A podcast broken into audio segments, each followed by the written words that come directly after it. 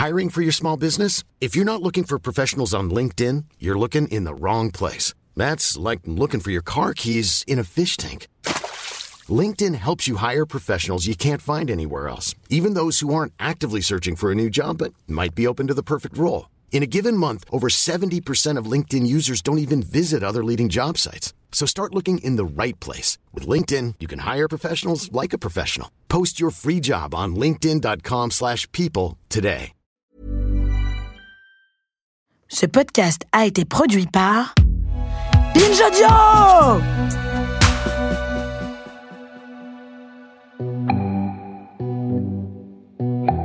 Salut, c'est Thomas Rozek. S'il y a bien un phénomène récent qui ne cesse de me fasciner, j'ai déjà eu l'occasion d'en parler, c'est la façon avec laquelle, sans qu'on s'en aperçoive ou presque, la filière nucléaire a réussi à changer son image. Désormais, à en croire ses campagnes de communication, l'atome serait non seulement la seule véritable énergie propre, mais surtout la porte de sortie vers des lendemains bas carbone. Un comble pour une industrie qui, depuis des décennies, était tout à la fois l'épouvantail et la cible préférée des luttes écolos. Ceci dit, la mue n'est pas totale car il reste au moins un aspect qui, stratégie de com ou pas, est difficile à peindre en vert. Ce sont les déchets nucléaires. Un casse-tête pour l'État, pour les industriels, mais aussi et surtout pour les citoyens dont certains se voient imposer de vivre non loin d'espaces de stockage souterrain de ces encombrantes poubelles. À ce titre, le cas de Bure est emblématique et fait l'objet de bien des débats dont on va tenter de saisir quelques-uns des enjeux avec notre épisode du jour. Bienvenue dans Programme B.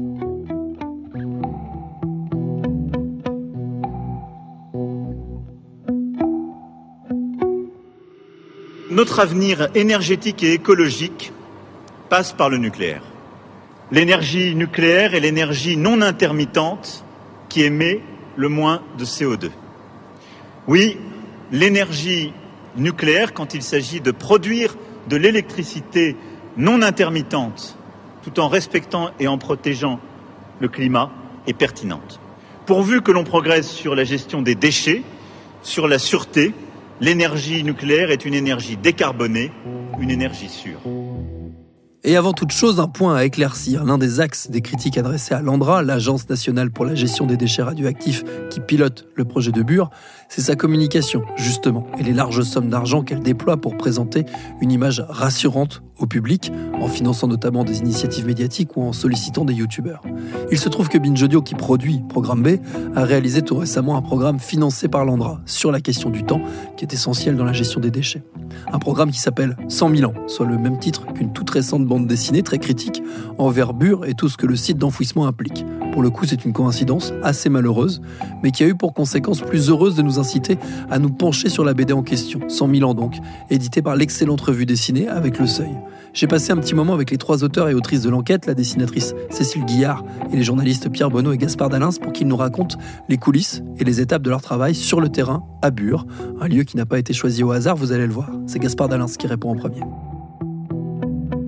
Il y a eu un rapport à la fin des années 80, le rapport Rouvillois, qui dit que pour l'implantation euh, de centres de stockage euh, en profondeur euh, de déchets radioactifs, le plus important, ce n'est pas tant la qualité géologique du sol que l'acceptabilité sociale des populations.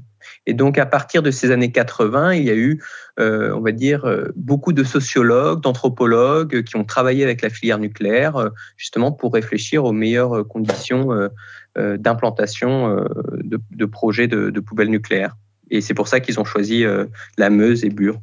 Le projet arrive d'abord sous la forme d'un laboratoire de recherche. C'est la manière dont la filière nucléaire réussit à s'implanter, c'est-à-dire qu'après être rejetée partout ailleurs à la fin des années 80 avec un projet directement d'enfouissement, elle botte un petit peu en touche, elle fait comme, comme quand on joue au billard, c'est-à-dire on va faire plusieurs bandes, elle utilise l'idée d'un laboratoire de recherche pour s'implanter et en disant que ce sera à l'issue de 15 ans, 20 ans, euh, qu'il faudra décider si, le, projet devient opérationnel.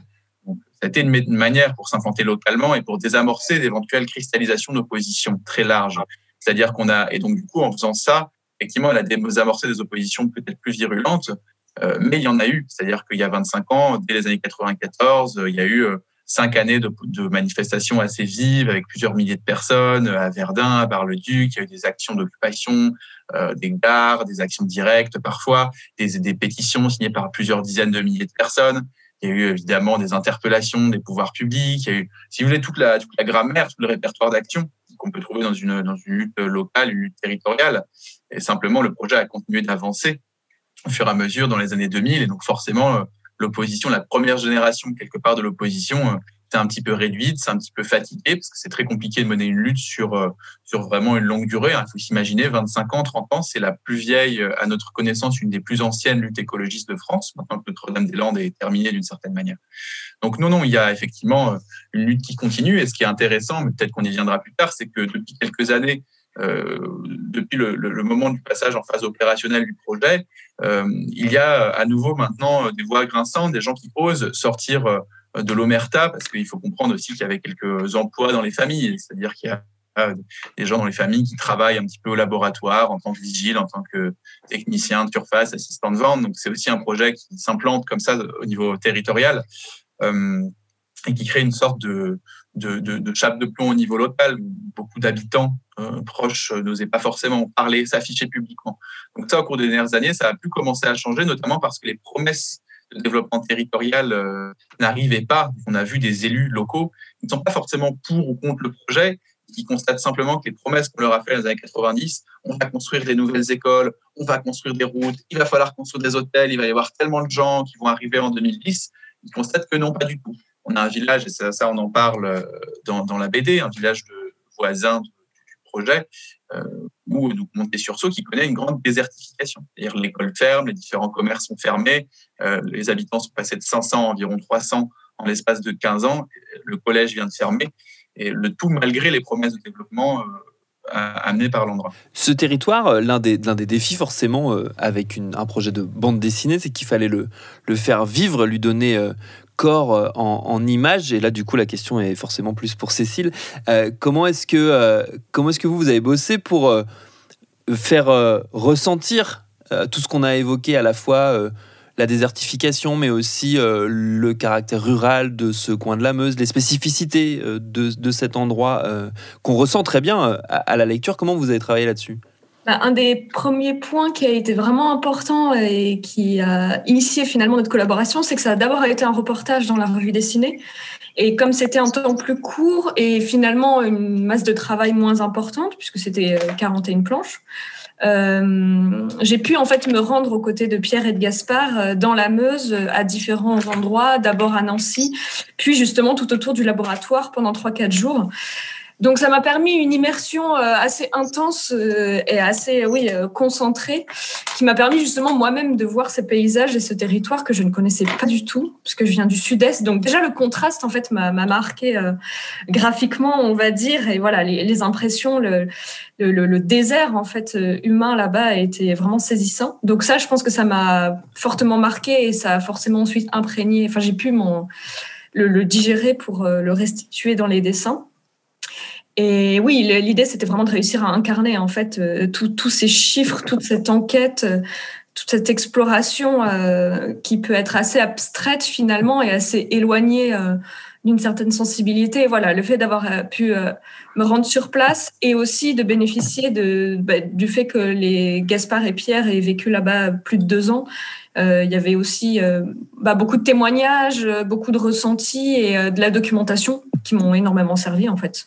Oui, l'une des principales difficultés et l'un des principaux défis et que le livre relève très bien, et, vous l'avez mentionné Cécile, c'est de donner de donner à voir cet aspect très intangible de la filière nucléaire, notamment du point de vue des déchets, parce qu'en fait, c'est un impensé pour tout le monde, à la fois pour la filière, mais aussi euh, pour nous, euh, citoyens. C'est tellement vertigineux des fois qu'on a du mal à se projeter, ne serait-ce que sur les durées hein, dont le, auquel le titre fait écho, 100 euh, 000 ans, c'est un chiffre qui est impensable à une échelle humaine. là aussi, j'imagine qu'il a fallu déployer quelques trésors de, savoir-faire pour donner corps à un projet qui, en plus, n'arrête pas de changer. Ouais, c'est ouais, ouais, tout à fait. Le fait que le, projet évolue sans cesse, euh, même la question de la représentation bah, du déchet, qu'est-ce que c'est? Enfin, moi-même, en fait, j'ai énormément appris. Forcément, j'ai été la première, euh, euh, finalement, personne lambda qui, découvre euh, ce monde merveilleux du, nucléaire, qui se déploie et qui est vraiment à la fois fascinant et terrifiant. Donc l'idée, ouais, c'était voilà d'incarner à la fois les habitants, ce territoire, et de donner corps aussi, voilà, d'arriver à, à, visualiser, parce que finalement, sans incarnation, ça va rester cette idée abstraite, et finalement, on va encore écarter euh, le, le problème, la question, parce qu'on n'arrive pas à le, à le saisir en fait. Donc l'idée, c'était de trouver des solutions graphiques pour, euh, pour donner vie euh, finalement à toutes ces problématiques. Et après, la bande dessinée permet ça aussi. c'est finalement par l'invention de, de scènes. par la récitation de témoignages, par l'exploration bah, fictive, parce qu'on n'a pas pu descendre au laboratoire, on n'a pas pu se rendre sur place. Il y a eu toutes ces choses-là qui ont fait que après j'ai pas pu voir et vraiment approcher au plus près, mais euh, avec quand même euh, la, quantité de recherche et euh, voilà tout, tout ce savoir-là, ça nous permettait quand même de, mettre en image cette abstraction plus théorique et ce savoir.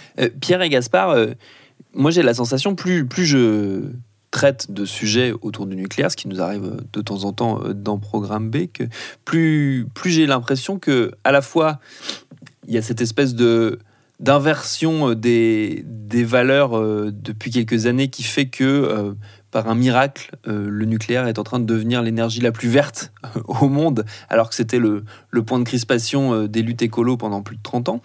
Mais la question des déchets reste le point noir, j'ai l'impression, pour la filière, qui est la preuve de son de sa dangerosité euh, potentielle, celle qu'elle ne peut pas cacher, ou en tout cas qu'elle essaye d'enfouir le plus profondément possible. Ce débat-là, c'est un peu comme choisir entre la peste ou le choléra, quoi, en fait. C'est, euh, et je trouve que c'est assez intéressant de voir que les premières luttes écologistes en France, c'est des luttes antinucléaires. Les premières grandes manifestations, c'était des manifestations à Crémalville, notamment en 1977, où déjà il y a une répression très forte en fait euh, euh, et on, disait société nucléaire égale société policière. À l'époque, c'était un slogan très fort. Et donc, euh, les écologistes étaient très opposés au, nucléaire pour, euh, de multiples raisons, notamment parce que c'était lié à une culture militaire, parce que c'était lié à une centralisation de l'économie et de l'énergie, enfin, et pas mal d'autres arguments. Et là, depuis quelques années, on voit un nouvel argument arriver, comme quoi le nucléaire serait vert, mais c'est c'est pas un argument intellectuel, c'est un argument marketing en fait, parce que euh, aujourd'hui, euh, la filière nucléaire a besoin de se relancer, de se réinventer. Et, euh, et si on regarde historiquement euh, euh, les convictions écologiques des pro-nucléaires dans les années 80-90, c'était, ça n'existait pas en fait. Ça, ces, ces, arguments écologistes n'existaient pas. Et, et donc c'est quelque chose d'assez nouveau, mais qui peut être facilement démonté en fait aujourd'hui quand bien même on dit que l'énergie nucléaire est une énergie bas carbone, en fait, si on veut aujourd'hui euh, lutter contre le réchauffement climatique, ce qu'il faut mettre en place en priorité, c'est pas une substitution des énergies fossiles euh, vers l'énergie nucléaire, c'est euh, une, politique de la sobriété, sachant qu'aujourd'hui les, les délais euh, pour pour lancer un programme EPR ou les investissements nécessaires au programme EPR sont colossaux et euh, ne permettront pas d'atteindre la neutralité carbone euh, d'ici euh, des quelques décennies en fait. Donc c'est une fausse solution et, c'est très important de, le dire. Et en plus, il y a la question des déchets nucléaires et on ne peut pas souhaiter un monde habitable avec une multiplication de déchets nucléaires. 1,6 million de mètres cubes de déchets nucléaires sont actuellement stockés en France. Donc il faut euh, trouver une solution pour ces déchets-là, mais, mais relancer, la, filière nucléaire, reproduire encore plus de déchets euh, radioactifs, euh, oui, c'est c'est assez terrible en fait comme perspective. D'autant plus que je pense que ce qui est important de rappeler, c'est cette distorsion temporelle, comme tu le disais Thomas, 100 000 ans. 100 000 ans, ça nous fait revenir à l'échelle de l'humanité à l'époque mm. du paléolithique euh, supérieur. Enfin, ça nous fait revenir aux premières, euh, aux premières euh, fosses des et premières sépultures en fait de, de l'homme de Néandertal en fait. Donc on voit à quel point ces déchets nucléaires, c'est des, c'est un legs empoisonné non seulement pour les générations futures, mais pour les civilisations futures. Pierre, pour compléter ce que dit Gaspard. L'Andra se présente toujours comme une agence gestionnaire. Elle dit pour ou contre le nucléaire, ça n'est pas notre débat. Nous, on gère un problème existant un petit peu en, bon père de famille, quelque part, euh, avec l'argument Massus qui est les déchets sont là, il faut bien en faire quelque chose, virgule, non, interrogation. Et en fait, le problème, c'est que en posant cette question, elle occulte complètement le fait que la moitié des déchets qui sont prévus pour être enfouis dans euh, le projet CIGEO ne sont pas encore produits. Ils vont l'être parce que la durée de vie des centrales nucléaires est en train d'être prolongée. Euh, pour l'instant de 10 ans. Il y a la visite euh, de l'autorité de sûreté nucléaire euh, sur les réacteurs et puis bientôt sans doute de 20 ans. Et donc c'est parce qu'il y a un choix de politique énergétique qui est centré sur le nucléaire en France qu'on a bien cette quantité de déchets qui est prévue pour être enfouis dans CIGEO. Sans parler du fait qu'il y a encore énormément de matières qui ne sont pas considérées comme des déchets, donc qui enrichir, qui enrichiraient l'inventaire dont parle Gaspard. Donc en gros, ce qu'il faut comprendre, c'est que ça déborde. On a partout. Les piscines débordent à la Hague, dans les différents centres de stockage. Donc ça, c'est le premier point. En fait, l'Andra, ce n'est pas vrai. Ce n'est pas juste un problème de gestion, c'est un problème politique, éthique, civilisationnel. Le deuxième point, c'est que dans les, deux autres centres de stockage géologique dans le monde, les, plus gros en tout cas, euh, aux États-Unis, donc le WIP, et en Allemagne, l'ancienne mine de sel de Hasse, sont des projets catastrophés, sont des projets accidentés. C'est-à-dire que WIP, il y a eu un incendie il y a quatre ans euh, bon, je, je, vous épargne les détails, mais c'est parce qu'il y avait une mauvaise litière pour chat choisie pour conditionner les déchets, c'est-à-dire qu'ils avaient pris une litière organique et pas minérale, ce qui a créé un incendie dans le flux de déchets. Donc, vous imaginez à quoi ça tient, à quelle erreur humaine ça tient. Ça a interrompu le truc pendant cinq ans. Il y a eu des contaminations en surface. Ça a coûté 3 milliards pour refaire un puits de ventilation. Ça, c'est aux États-Unis. C'était une vitrine. Deuxième projet vitrine de l'enfouissement de déchets nucléaires, une ancienne mine de sel à Hasse en Allemagne euh, donc, euh, creusé dans les années 70, on y a foutu plein de déchets à cette époque-là. Enfin, creusé avant les années 70, on y a mis plein de déchets. Résultat, 30 ans plus tard, c'est une piscine, c'est une saumure radioactive. Et là, les autorités allemandes ne savent même pas comment est-ce qu'ils vont pouvoir retirer les déchets. On parle de désenfouir, on ne sait pas si ça va coûter 10, 20 ou 30 milliards. Et on, évidemment que ça risque s'infiltrer dans les nappes phréatiques. Donc, on en est là sur les projets existants qui étaient vendus comme des projets vitrines.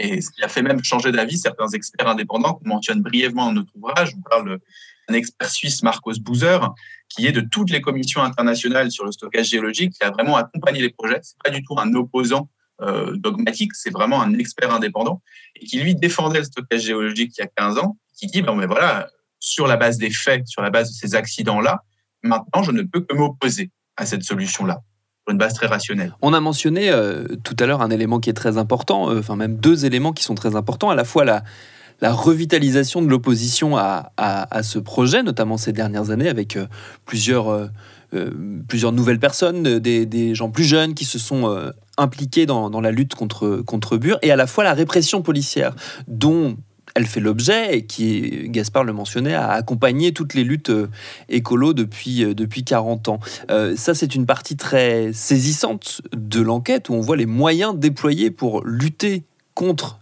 ceux qui luttent, justement, avec des dispositifs dignes des plus grandes enquêtes criminelles.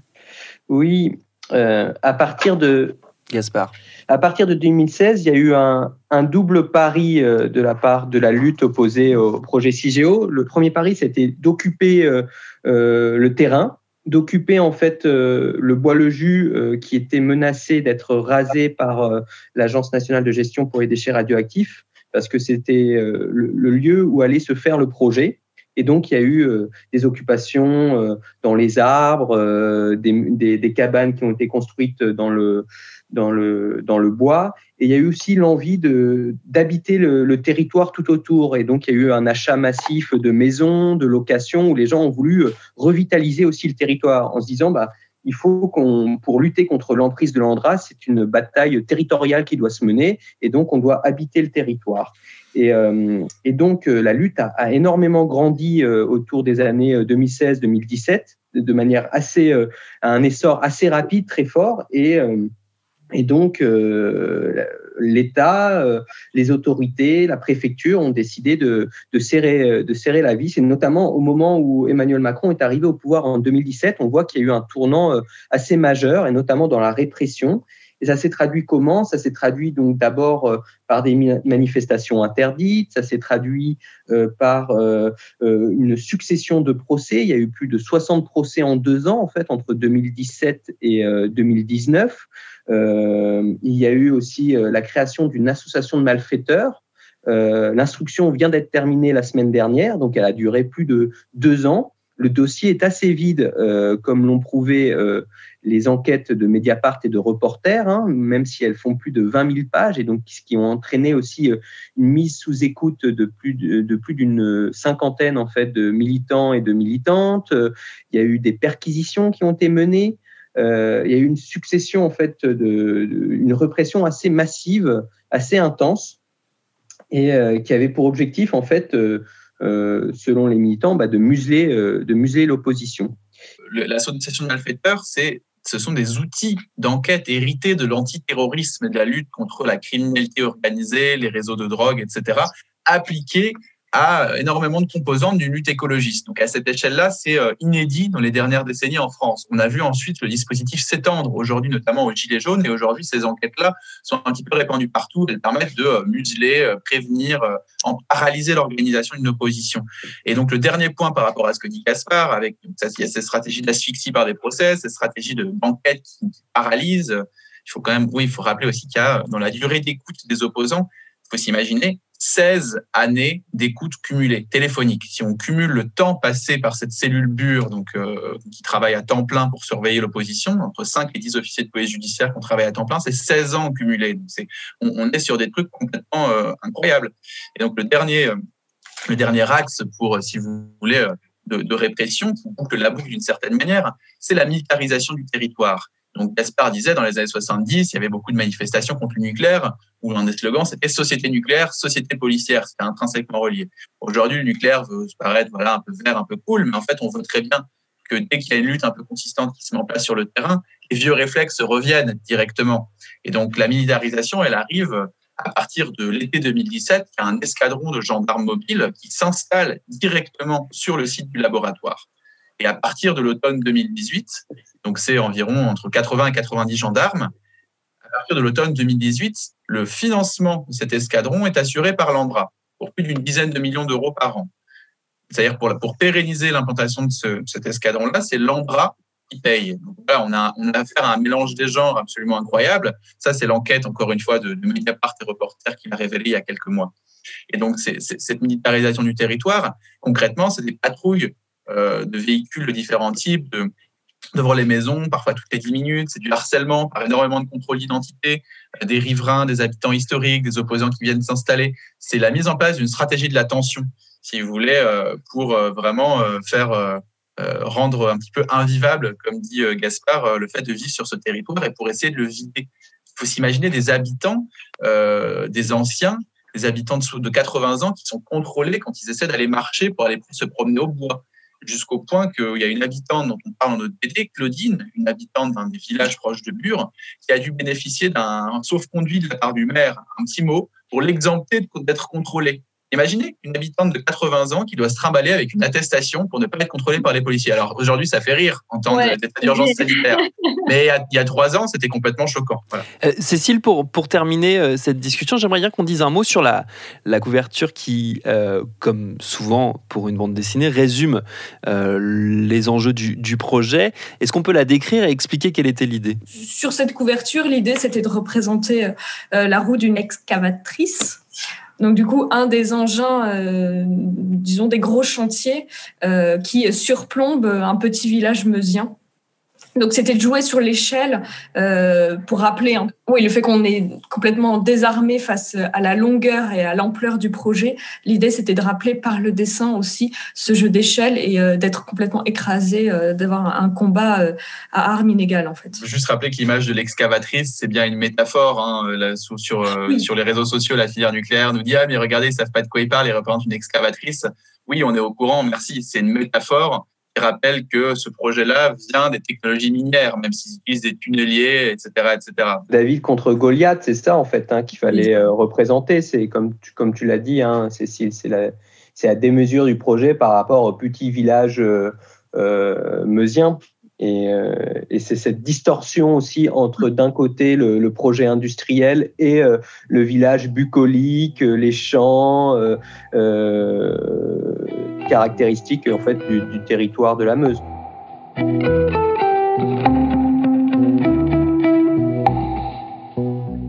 La BD 100 000 ans, elle est déjà dispo, on l'a dit, c'est une coédition entre la revue dessinée et le Seuil et le podcast 100 000 ans qui, je le répète, n'a rien à voir. Il est dispo partout où vous trouvez habituellement vos podcasts. Merci à Cécile Guillard, Gaspard Dalin et Pierre Bonneau pour leurs réponses. Programme B, c'est un podcast de Binge Audio préparé par Lauren Bess, réalisé par Geoffrey Puitch. Abonnez-vous sur votre appli de podcast préféré pour ne manquer aucun de nos épisodes. Facebook, Twitter, Instagram pour nous parler. Et à demain pour un nouvel épisode.